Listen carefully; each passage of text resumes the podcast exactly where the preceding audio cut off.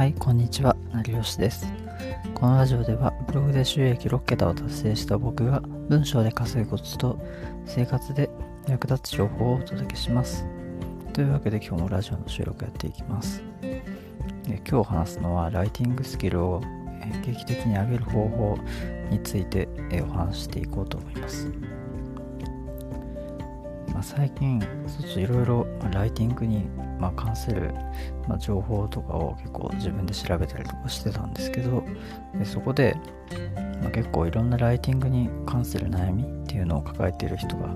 まあ、多いんだなというふうにちょっと情報収集してたら、まあ、感じたんで、そこについてちょっと、まあ、掘り下げていこうかなと思ってます。でまあ、どんな悩みをあの見つけたのかっていうと、まあ、どうやってそのライティングの経験を積めばいいのかとかいろいろその情報収集はしてその方法とか悩みを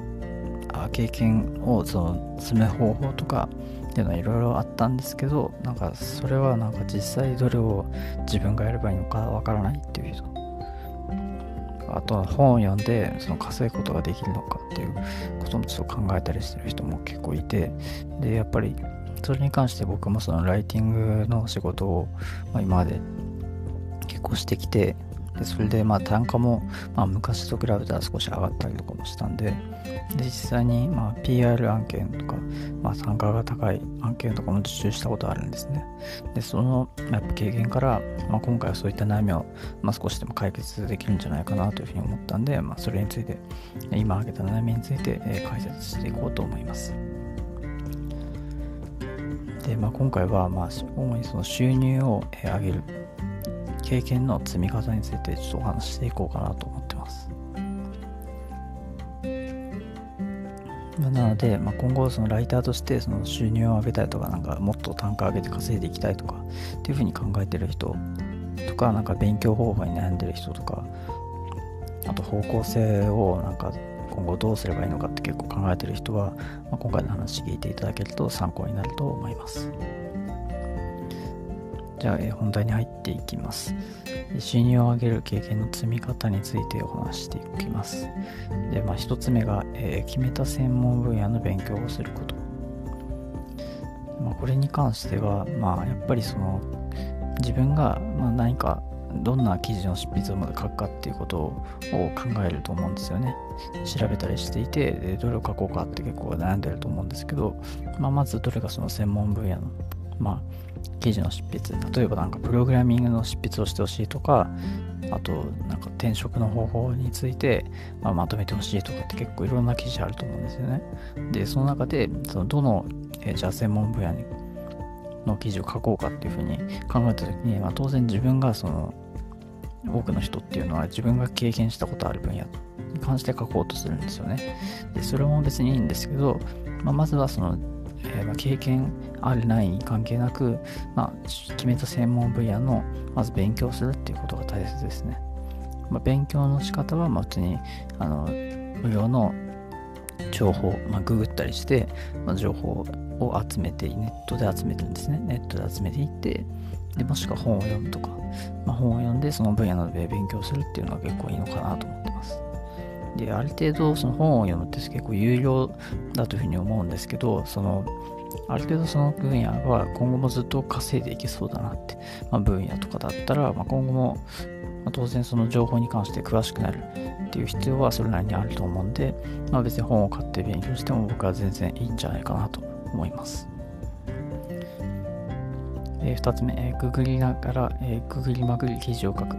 ということなんですけど、まあ、当然その勉強をある程度していったら、えーまあ、ライティングをしないといけないんですけど、ただまあ実績がないと多分大抵のその案件は応募しても通らないと思うんですよね。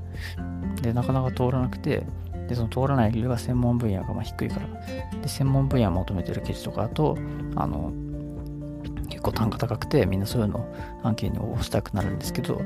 でまあじゃあ単価高い案件って、まあ、その専門分野が、えー、高い人をのみ募集してるとかっていう場合が多いんでじゃあ自分がその専門分野を高くするにはどうすればいいのかっていうことに関しては、まあ、そのある程度自分の実績が必要になってくるんですよね。で実績をじゃあ、えー高めるにはどうすればいいのかっていうと、まあ、その先ほど言ったように、まあ、ググったりとか本を読みまくってでその内容を学んだことっていうのは記事を書いていく、まあ、ブログですよね。ブログとかで、ま記事を書いていくっていうのがいいんじゃないかなと思います。でそこでまず経験を積んでいくことっていうのがまずやるべきことかと思います。で3つ目、えブログを自己 PR として、ま案件をこなす。で先ほど言ったような、まあ、そのブログで記事をたくさん書いていってでそれをまあ自己 PR、まあ、ポートフォリオですね。ポートフォリオとして、まあ、案件を受注していくこの高い案件、文字段階高い案件、専門分野の、え自分が決めた専門分野の案件にどんどん応募していって、で、それでもブログを自己 PR、ポートフォリオとして、まあ、案件を、え受注を、えしていくように、まあ、営業をかけていくんですね。まあ、その流れが基本的に、えー、まあ、自分の収入を上げる、まあ、ライターだったら文字単価を、えー、まあ、上げていくっていうことにつながるんじゃないかなと思います。で、えーと、専門分野のその案件を、えーと、受注して、まあ、稼ぐっていうのは基本文字単価上げるにはまあいいやり方かなというふうに思っていてで僕の場合なんだけどその、えー、コーヒーに関する記事の執筆っていうのを、まあ、以前やっていて、で、そのコーヒーのに関する、まあ、コーヒーの、まあ、ショップとか、なんか、こう、コーヒーの飲み方とかなんか入れ方とかっていうのをいろいろ情報をまとめたサイトっていうのを以前僕が運営していてで、まあ、それの、まあ、経験っていうのをその実際に、まあ、まあ、ライティングを、まあ、受注するっていうことにも結びつけられるし、そういった案件をまあ探していって、それで稼ぐっていうのは結構ありなんじゃないかなと思ってます。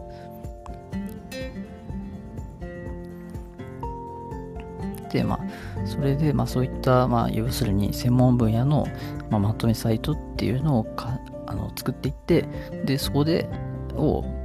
ポートフォリオとして、まあ、その案件に応募するっていう流れが結構、まあ、受注をしやすい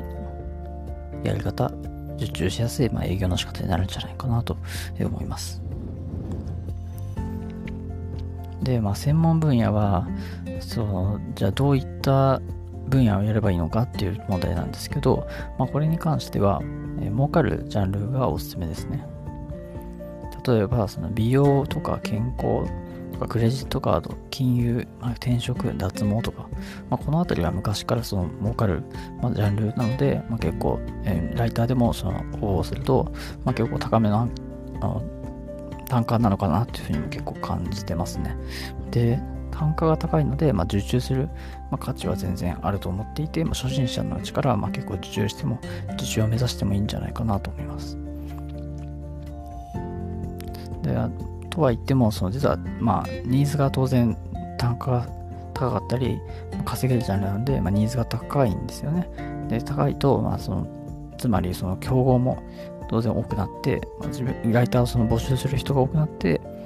まあ、ちょっと稼ぐのも、あの受注をするのも厳しく、まあ、なってくるっていうのも同時にありますね。だからこそ、あのその分野の専門分野をえー、その分野、専門分野のその、えー、実績っていうのをどんどん増やしていかないと、まあ、受注がしづらくなるんじゃないかなと思います。で、僕が先ほどその話したような流れで沿って、まあ、応募、まあ、営業していくと、結構でも受注確率は高くなってくると思います。で、またちょっとそれとは逆なんですけど、まあ、ブルーオーシャン戦略で、まあ、ニッチなジャンルを攻めるのもありかなと、まあ、僕は思ってますね。で、まあ、ブルーオーシャン戦略って何かっていうと、その、先ほど挙げたような単価の稼ぎやすいジャンルじゃなくて、まあ、もっとその、ライバルが少ない、その、まあ、より特化した分野の、えー、ジャンルニッチなジャンルを、まあ、攻めて、まあ、ひたすらその案件を探して、まあ、記事を書いていくっていうのも、まあ、ありなんじゃないかなと思います。その方が、まあ、受注確率は結構高くなるんじゃないかなと思うんですよね。まあ、それでその応募するライバルが少ないので。まあ、先ほど言ったようなそのコーヒーに関するあの、まあ、まとめサイトとか僕やっていたのは、まあ、このブルーオーシャン戦略を狙ったからなんですよね。まあ、そうなってくると、まあ、やっぱりあライバルが少ないので、まあ、結構応募もしやすいんじゃないかなと思います。で、まあ、えー、まあ、ここでちょっと、えブロガーから、えー、ちょっとライターで稼ぐ人の話っていうのをしようと思いますね。えー、まあ、この話はあれなんですよね。あのブログで集まったスキルをそのライターでも使えるから、まあ、いいよっていうことなんですけど、まあ、やっぱりそのレギュレーションライターのその、えー、提示する、まあ、条件ですよね。そのライティングの条件とかが、で、やっぱりその厳しいと、あの、仕事しづらいっていうふうにも同時に思うんですよね。ブログでまあ結構じゃあ記事書いてきた人が、じゃあライターでじゃあ稼ごうっていうふうになると、今度はそのクライアントワークにはなるわけなんで、そうなると、そのライあのライターでいざじゃあ提示される条件っていうのがそのクライアントによって違ったりするんで、そこがやっぱりその一つ一つ厳しいと、あの細かかったりすると、まあ、仕事が結構しづらくなるっていうのも結構注意しないと、まあ、いけないんじゃないかなと思います。だからこれからなんかブログ書いていたけど、これからライターで稼いでいこうっていうふうに、あの、思っている方は、そのあたり、えー、レギュレーションが、まあ、厳しいっていうところは結構注意しておいた方が、ま、今後仕事はしやすくなるんじゃないかなと思います。で、まあ、案件ごとの、まあ、タスク管理っていうのも必要になってきますね。ある程度そのタスクを管理しないと、まあ、どういうあのどの案件でどういう条件がレギュレーションが求められているのかとかっていうのは分かんなくなるんで、まあ、案件数が増えていったらどんどんタスク管理を徹底する必要がありますね。で、ここで少し深掘りするんですけど、まあ、タスク管理はじゃあ、あの、まあ僕の場合どうしたらいいのかとか、まあどうしていいのかっていうことなんですけど、まあ僕の場合は結構その、えー、まあ、Excel とか、まあ、スプレッドシートとかで、えー、結構その、クライアントと、その、まあ、単価とか報酬に関して情報を、まあ、箇条書きしてまとめたりとか結構、えー、しています。なので、まあ、その他に Google あのカレンダーとか、まあ、 ToDo リストとかなんかうまく使ってまとめてもいいんですけど、まあ、結構僕はあのスプレッドシートとか活用して、まあ、そのクライアントごとの情報とかっていうのを、まあ、ひたすらまとめたりとかを、えー、してますね。そうした方が結構、まあ、案件の整理とかも結構できてくるんじゃないかなと思ってます。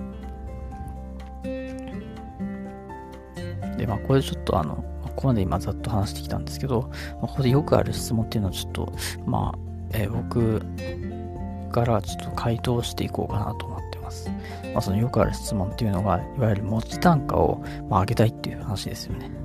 まあ、大体これライターはこういう希望あると思うんですけど、まあ、あの、まあ、未経験の人、ライター未経験の人なら、ちょっと下積みをやっぱりしないと厳しいんじゃないかなっていうふうに、え僕は思いますね。というか、まあ、下積みしないとまあ厳しいんですけど、あの10記事とかで、あのまあ、単価はそもそも上がりませんよっていうことも、えー、お伝えしたいですね。でまあ、10記事とか、数えられるぐらい記事書いても、あのぶっちゃけその単価ってそんな簡単に上がるものじゃないんですよね。で、まあ、そのクライアントによってなんか3記事、まあ、だけテストライティングで、その後単価上がって正規の給料えー、報酬で仕事ができるとかっていうんだったら話は別ですけど、まあ、大体まあ普通に大抵の場合はなんかもっとなんか3ヶ月とかやらないと単価上がらなかったりとかする場合も結構多いんで、まあ、大体はその未経験で、また持ち単価どんどん上げていきたいっていうふうに考えるのであれば、ある程度下積みは確保しといた方が、今後挫折しなくて済むのかなっていうふうに、僕は思ってます。まあ、あくまでその僕の経験の話なんで、まあ、これからその、まあ、一気に文字単価を未経験から上げられる人も中には出てくるかとは思うんですけど、ただ基本的にはその簡単に文字単価が上がらないよっていう話ですね。で、まあ、僕の2人の、えー、今までと話した結論としては、まあ、ひとまずライティング本を買ってみるのがいいのかなと思ってます。まあ、理由としてはやっぱり内容がまとまった信頼信用の高い情報っていうのが、え学べるので、まあ、無料のブログとかなんか情報収集してもいいんですけど、まあ、ライティング本は別に持っておいても損はないのかなと思ってます。でこれから、まあ、ライターで、ま稼ぐ人にお伝えしたいんですけど、やっぱりその稼いでる人は、ま発注もしているし、ま受注もしている。で、すべて、ま自分で書く必要はないですよっていうことをこれでお伝えしたいですね。まあ、これは自分が書く必要ないなんか案件だなっていうふうに思ったら、まあ、別でなんかあの応募をかけたりして、まあ、やってもらうっていうのも結構ありなんじゃないかなと思ってます。まあ、報酬はあのその応募応募することによってあの募集することによって、まあ、その発注なんで、まあ、単価はさ単価というかその報酬は少なくなるんですけど、まあ、その分ま実績が溜まっていくので、まあ、そういうやり方も、えー、僕はありなんじゃないかなと思ってますし、まあ、今後どんどんどんどん稼いでいきたいのであれば、まあ、そういう質問必要性も出てくると思います。え、では、え、今回の話をまとめます。で今回は収入を上げる経験の積み方について、まあ、ライターさんに向けて話していきました。で、まあ、手順の一つが、えー、決めた専門分野の勉強をすること。2つ目がググりまくり記事を書くこと。で3つ目がブログを自己 PR として案件をこなすこと。まあ、とにかく専門分野は、まあ、儲かるジャンルがおすすめっていう話を、えー、していきました。で最後に補足なんですけど、じゃあ本を買った方がいいっていう話をしたんですけど、まあ、勉強の時間が結構、まあ、限りなく少ないっていう人いると思うんですよね。でそういう人は、まあ、本を読むんじゃなくて、その音声学習で聞くのがおすすめですね。で気に入った本がなんかすぐ読みたいとか、まあ、でも時間、仕事があの忙しくて今読む時間がないとか、で効率的にでもライティングの勉強がしたいとかっていう方って結構いると思うんですよね。まあ、僕もそうなんですけど、でそんな人は Amazon Audible の音声学習がおすすめですね。でこちらまあ僕も使ってるんですけど、で初月はま利用料と好きな本が1冊、まあ、無料で、えー、利用できます。で、まあ、大会を仮にしたとしても、過去に購入した作品っていうのは聞けるんで、まあ、もう聞けなくなるっていうことはないですね。で、無料プランの終了日までに、要するに1ヶ月目ですね。1ヶ月目での終了日までに、大会手続きっていうのをすれば、まあ、完全無料で、ま、使えることができますね。そうすれば2ヶ月目であのお金がかかるってことはなくなるんで、1ヶ月目で大会すれば完全無料なんで、特に、ま申し込まないなんかリスクないんじゃないリスクはないんじゃないかなと思ってます。で、あの、有名な本だと、人を操る禁断の文章術とか、ライティングでも使えるんですけど、こちらも実はその1ヶ月目で好きな本が、ま1冊無料ということで、1冊この本を、え、選べば無料で聞くことができるんで、まあ、まずお試ししてもいいんじゃないかなと思ってます。今回の話は以上です。最後にちょっと、まあ、打足なんですけど、あの、まあ、今回の話はちょっと関係ないんですけど、え僕なんか、まあ、最近ちょっと、このラジオの収録の時間、コロコロ変えたりとかしてるんですけど、まあ過去の放送とか見てもらえばわかるんですけど、なんか朝放送したりとか夕方放送したりとかなんかしてるのって、まあ結構そのユーザーのいろんな時間帯にその放送して、まあどれだけこの音声を聞いたりとか